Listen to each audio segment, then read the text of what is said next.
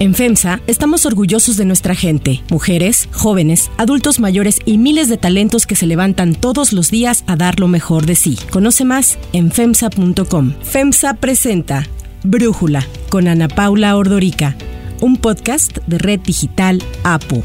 Hoy es jueves 20 de enero del 2022 y estos son los temas del día. Legisladores estadounidenses piden al presidente Biden defender de manera más firme a las empresas estadounidenses en contra de la reforma eléctrica de López Obrador. La percepción de inseguridad de los mexicanos aumentó al cierre del 2021. López Obrador ha reconocido el problema de la inseguridad y lo ha calificado como un desafío de su gobierno. La presión sobre Boris Johnson para que renuncie aumenta. El Partygate ha generado que incluso miembros de su partido soliciten su salida. Pero antes vamos con el tema de profundidad. I, Joseph Robinette Biden Jr., do solemnly swear that I will faithfully execute the office of President of the United States and will, to the best of my ability, preserve, protect, and defend Constitution of the United States. So help me God. Con estas palabras, el 20 de enero del 2021, Joe Biden tomó protesta como el presidente número 46 de Estados Unidos. Biden llegó a la Casa Blanca en medio de una triple crisis, la sanitaria, la económica y social, y tras un complicado proceso electoral que culminó con el asalto al Capitolio el 6 de enero del año pasado por parte de seguidores del expresidente Donald Trump que siguen pensando que hubo fraude electoral. El día de ayer Biden ofreció una conferencia de prensa en la Casa Blanca con motivo de su primer año de gobierno, la cual inició admitiendo que ha sido un año de desafíos, pero también ha sido un año de enormes progresos y se refirió a los avances en la vacunación. We went from 2 million people being vaccinated at the moment I was sworn in to 210 million Americans being fully vaccinated. Y aunque reconoció que su gobierno debió hacer más pruebas para detectar COVID-19 hace meses, dijo que se siente satisfecho con el trabajo realizado. El primer año de Biden al frente de Estados Unidos llega cuando problemas en las cadenas de suministro están afectando a la economía estadounidense e impactando los precios, provocando aumentos que llevaron a la inflación a un nivel de 7%, el mayor desde hace 40 años. Biden afirmó en su conferencia de prensa que una de las claves para hacer frente a la elevada inflación es promover una competencia sana en los distintos sectores económicos. A handful of giant companies dominate the market in sectors like meat processing, railroad, shipping, and other areas. But over time, it has reduced competition, squeezed out small businesses and farmers, ranchers, and increased the price for consumers. El demócrata resaltó entre sus logros la baja en la tasa de desempleo y el alza en los salarios. We created 6 million new jobs, more jobs in one year than any time before. Unemployment dropped, the unemployment rate dropped to 3.9%. And for the first time in a long time, this country's working people actually got a raise. A 12 meses de haber asumido el poder, varias encuestas colocan a Joe Biden como el presidente con la menor aprobación desde la Segunda Guerra Mundial. El único mandatario estadounidense que tenía una aprobación menor durante su primer año de gestión era Donald Trump. Una encuesta de Gallup muestra a Biden con solo un 43% de aprobación frente al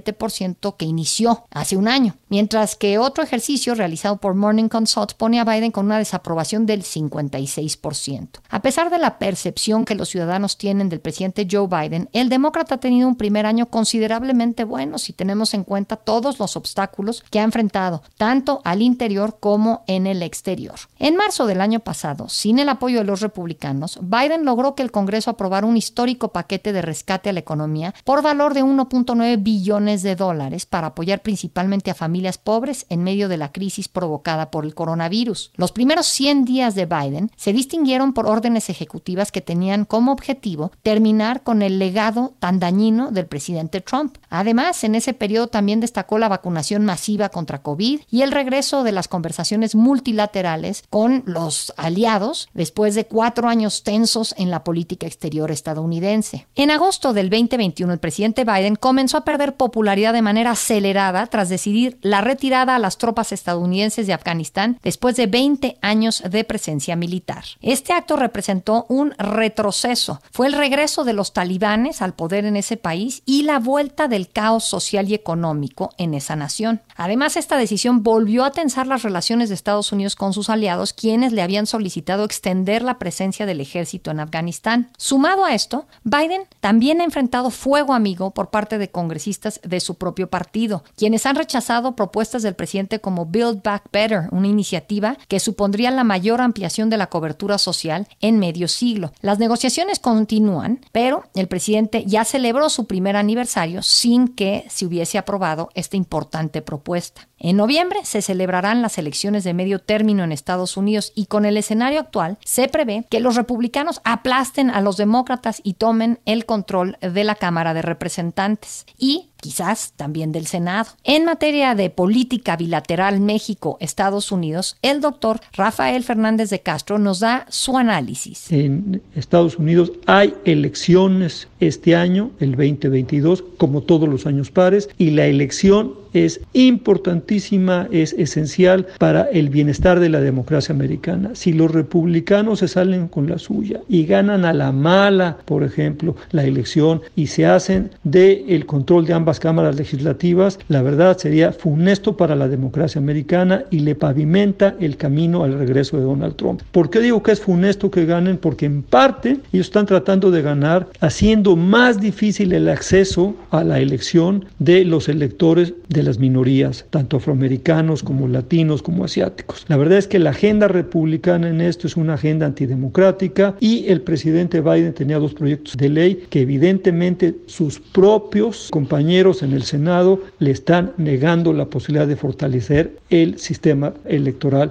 de los Estados Unidos. De manera que viene un año muy difícil, un año esencial para la democracia de Estados Unidos. A pesar de este escenario tan complicado, el presidente Biden logró que su plan de infraestructura por 1.2 billones de dólares fuera aprobado por el Congreso tras meses de intensos debates. Este paquete económico representa una de las mayores inversiones públicas en Estados Unidos desde la Gran Depresión y está destinado a modernizar el país y a reactivar la economía. El análisis.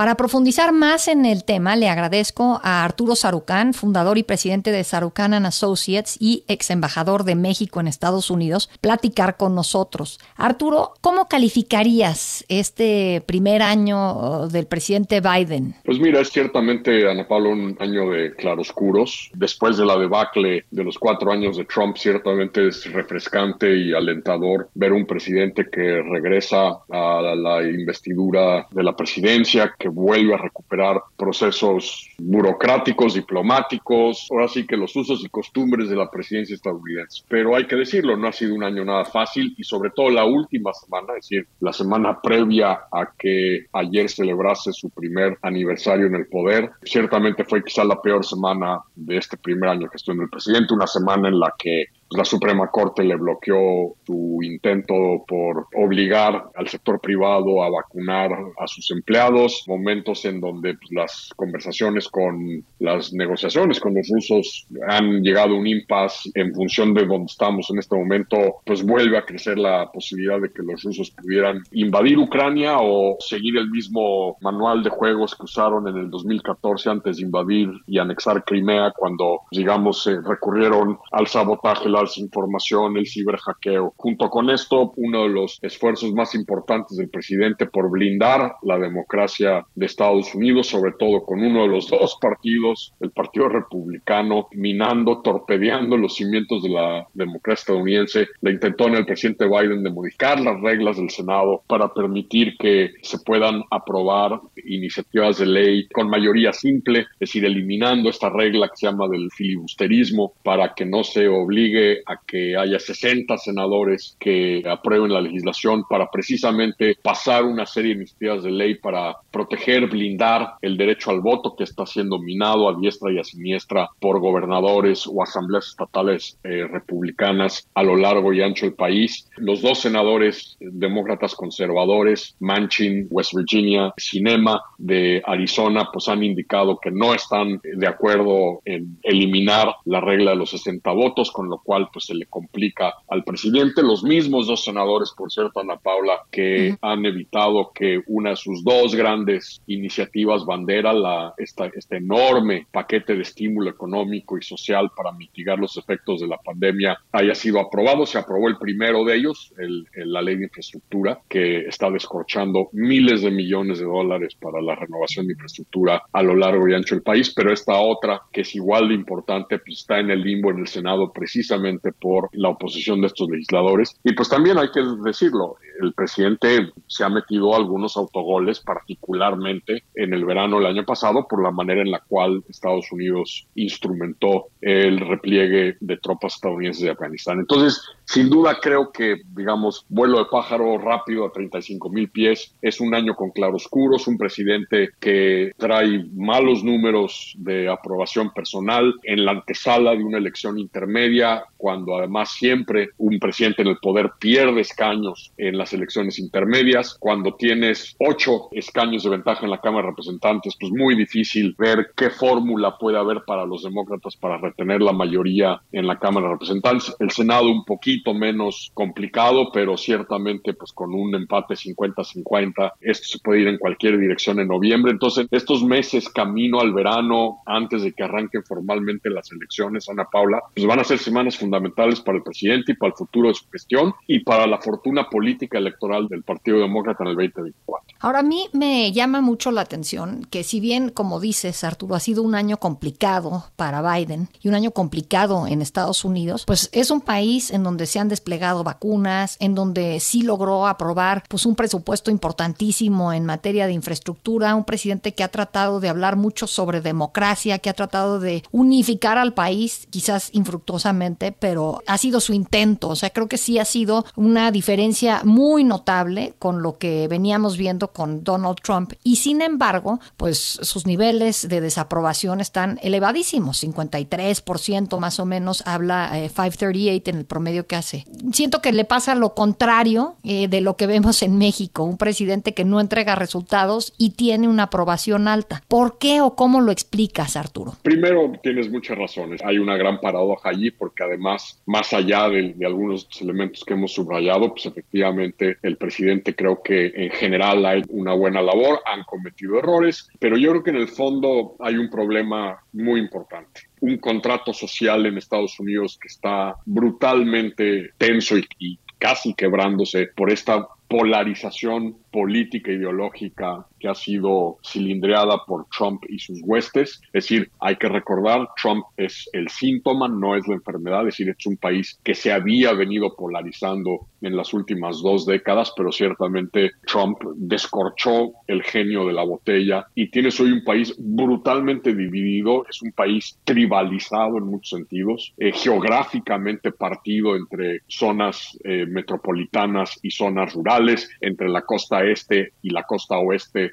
frente a las zonas del centro del país. Y encima todo una sociedad hastiada con los efectos, el impacto de las medidas de distanciamiento físico, de, de, mandatos de cubrebocas. Esta pandemia que entra a su tercer año está generando un malestar social muy importante. El hecho de que parecía que le estaban dando la vuelta ya en este país a la pandemia antes de que Omicron hiciera presencia y volviera a descorchar los casos. Ahora parece que los números están mejorando. La curva ya se está aplanando en Estados Unidos en esta semana pero yo creo que hay también una parte de, de enorme hastío y cansancio. Y yo creo que el problema también al final del día, a diferencia de López Obrador, Ana Paula, es que así como los demócratas tienen la mejor tonada, todavía no encuentran el guion, la letra de la música para acompañar esa tonada. Y me parece que el presidente Biden y su equipo no han sido quizá lo suficientemente hábiles para precisamente destacar estos muy importantes datos duros de cómo ha crecido la economía a pesar de la pandemia, los números de desempleo que vienen a la baja. El único tema que está generando ahí ruido con respecto a algunos de estos datos, evidentemente, es la inflación, que está a niveles no vistos en 40 años de vida económica de este país. Pero en general creo que gran parte del problema es que la Casa Blanca, el presidente, no han sabido generar una narrativa positiva que comunique lo que han estado haciendo en este ya año de gestión. Arturo Sarucán, muchísimas gracias por darnos tu análisis y platicar con nosotros.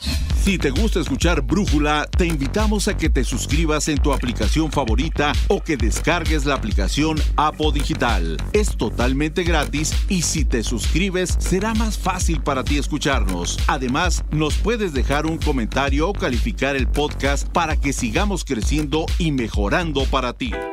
Hay otras noticias para tomar en cuenta. 1. Alerta.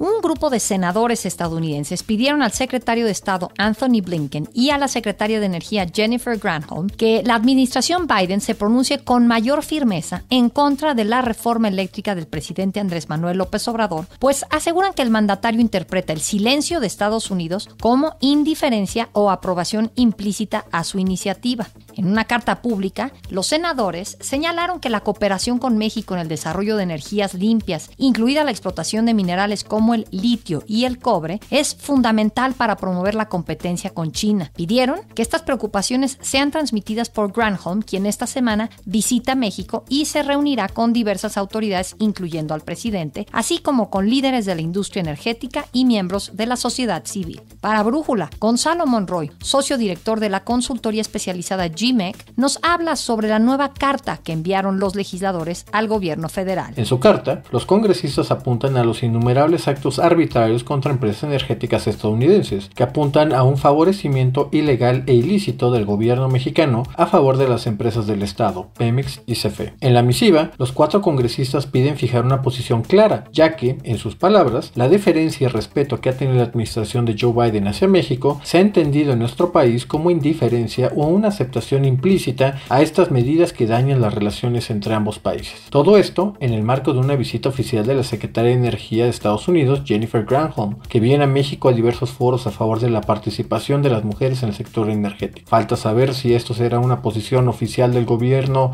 estadounidense y si tendrá algún efecto en la discusión de la reforma energética que se está planteando hoy en el Cámara de Diputados. 2. México inseguro. Los mexicanos cerraron el año con una mayor percepción de inseguridad. El 65.8% de la población de 18 años y más percibe que vivir en su ciudad es inseguro, según la encuesta nacional de seguridad pública urbana del INEGI. La percepción de inseguridad entre los mexicanos no es gratis. México ha registrado los años más violentos de la historia en los primeros dos años del gobierno del presidente López Obrador. Yo tengo confianza de que vamos a seguir avanzando hasta pacificar el país. Es un desafío. 3. Boris Johnson. No matter the excuse, there is no excuse for taking the British people for fools. Will the Prime Minister agree it's now time for him to resign?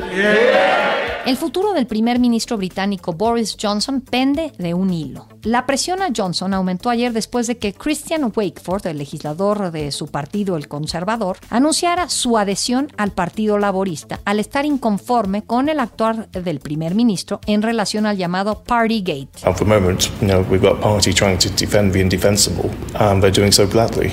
Um, that's that's not right. It's not fair, and it doesn't respect the country or the office. Además, David Davis, exministro del Brexit, le pidió dejar el cargo. Lo hizo durante una sesión de preguntas al primer ministro en la Cámara de los Comunes, en donde Johnson defendió la trayectoria de su gobierno en materia económica, de lucha contra el crimen y el combate contra la pandemia. Y aunque Johnson trató de evadir las preguntas sobre el escándalo de las fiestas en Downing Street, al ser cuestionado sobre el tema, así respondió. I can tell that I, as I said to the House last week, I apologize sincerely for uh, any misjudgments that were made, uh, but she must contain her impatience, Mr. Speaker, and wait for the inquiry next week before she draws any of the conclusions that she's just asserted. Recordemos que semanas atrás se reveló que Johnson asistió a una fiesta en el jardín de la residencia oficial en mayo del 2020, cuando estaban prohibidas las reuniones sociales justo por la pandemia del COVID, que se encontraba en uno de sus puntos más álgidos, y las reglas las puso el propio Boris Johnson. Medios locales revelaron que los conservadores estudian la posibilidad de pedir un voto de no confianza a Johnson, quien hace apenas dos años dio al partido su mayor victoria electoral en cuatro décadas. Bajo las normas del Partido Conservador, se puede pedir el voto para sacar al líder del partido si 54 legisladores envían cartas solicitándolo. Hasta ahora apenas un puñado de legisladores conservadores han solicitado abiertamente la renuncia, pero se cree que decenas han enviado las cartas sin revelarlo. Si una mayoría de los 359 legisladores del partido votaran para retirarle la confianza a Johnson, se realizaría una elección para reemplazarlo como líder conservador y el ganador asumiría como primer ministro.